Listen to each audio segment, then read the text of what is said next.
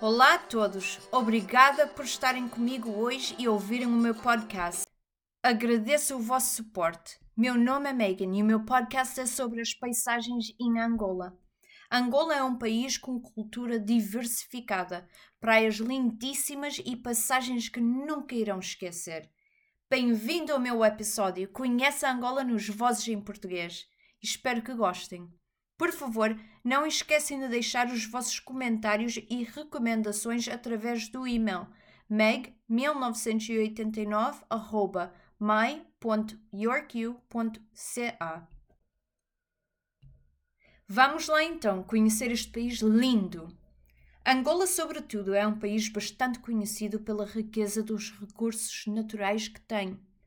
Com isto, gostava de iniciar esta conversa falando do Parque Nacional da Kisama. Kisama é o único parque nacional em funcionamento em toda a Angola, pelo facto que os outros estão em mau estado devido à Guerra Civil angolana. A Guerra Civil, tanto como o colonialismo, no país extraiu os recursos naturais que a Angola tinha em abundância. Felizmente continua muitos deles, tais como petróleo, diamantes e também ânimos exóticos. O parque fica a cerca de 70 km de Luanda, a capital angolana, e o parque cobre 3 milhões de hectares. Atualmente, a parque é uma reserva de caça que foi formada como tal em 1938. Em 2001, a Fundação Kisama iniciou um projeto chamado Noah's Ark, como o qual transportaram vários animais quase extintos para o Parque Nacional de Kisama. Felizmente, os animais adap adaptarem-se bem com a mudança, e hoje o Parque Nacional de Kisama é considerado uma unidade de conservação de leões. Isto tudo foi uma maneira de levar animais para o parque, uma vez que muitos foram capturados e mortos durante a guerra. Os turistas que têm interesse em visitar este parque lindo com tanta natureza podem desfrutar de um passeio de dia de Luanda a Kisama Parque Nacional através das viagens e tours em Angola. Este tour é a maneira mais barata de ver este parque em Angola, a sua vegetação diversificada e animais exóticos, incluindo elefantes e girafes. Tudo podem ser vistos durante esta visita guiada.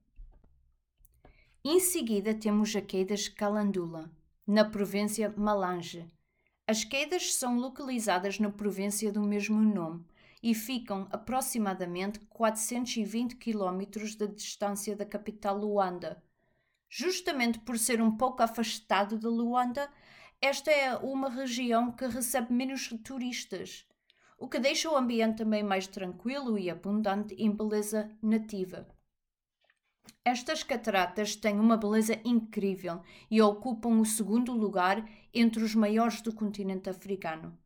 O local é muito bonito, com visitas lindíssimas de diversos pontos. Mágico mesmo. Há alguma pessoa com interesse em visitar essas quedas lindíssimas, contrate o serviço das guias locais no país.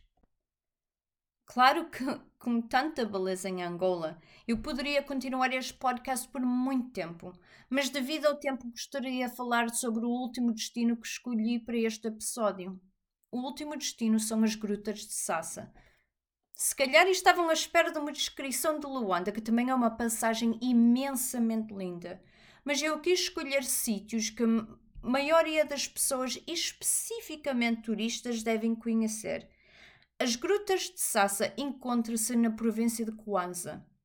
Esta província fica logo ao sul de Luanda. As Grutas de Sassa constituem um dos grandes pontos altos de Kwanza Sul. Dizem que turistas não devem visitar sozinhos as grutas por motivos de segurança, mas sempre com um guia que conhece muito bem o local e certamente vai adorar a beleza que esta passagem, passagem apresenta. O Parque Nacional da Cuiçama também fica relativamente perto das grutas. Gente, é sempre mais seguro visitar os, os locais distantes e remotos com guias especializados, porque pode haver algum perigo. E é sempre mais seguro que se vá na companhia de um guia que conheça muito bem o sítio. Agora gostaria de terminar este episódio do podcast agradecendo a todos que passaram este tempo comigo. Também gostaria de convidá-los para conferir no meu próximo podcast sobre o Cabo Verde.